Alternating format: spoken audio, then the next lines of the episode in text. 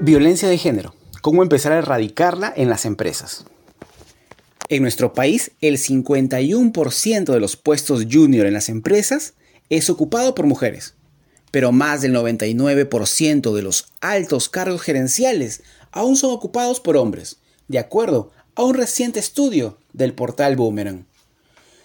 Pese a que las pruebas son claras respecto de la brecha salarial y gerencial, un 30% de personas en el Perú cree que los informes sobre la brecha de género son noticias falsas, según un estudio de Ipsos.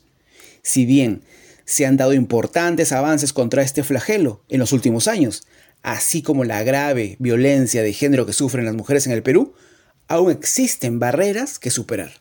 Se trata de una situación que debe cambiar con urgencia y solo será posible lograrlo con una verdadera política de meritocracia y acceso a igualdad de oportunidades. En ese sentido, Comunidad de Líderes por la Equidad de Género de IPAE, Asociación Empresarial, hizo un llamado a los líderes empresariales del país a asumir un rol activo y generar un cambio dentro de sus instituciones. Cada uno de nosotros, desde el sector privado, público, así como la academia y la sociedad civil, estamos llamados a eliminar estas prácticas desde nuestro ámbito de acción, indicó Elena Conterno, presidenta de IPAE. Asimismo, tomando como referencia los principios de equidad de género de IPAE, Asociación Empresarial, el Comité de Líderes por la Equidad de Género, junto a Genderlab y otros aliados, brindan tres recomendaciones a aplicar por las organizaciones para hacer espacios libres de violencia de género.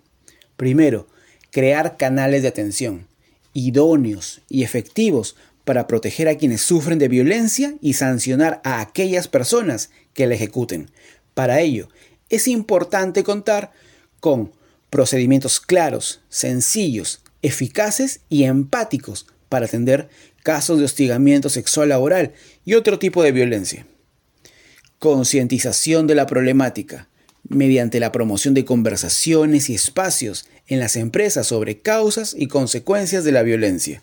Y tres, compromiso de cambio genuino hacia la igualdad a través de la adopción de políticas, objetivos e indicadores claros para la construcción de organizaciones más igualitarias, diversas e inclusivas.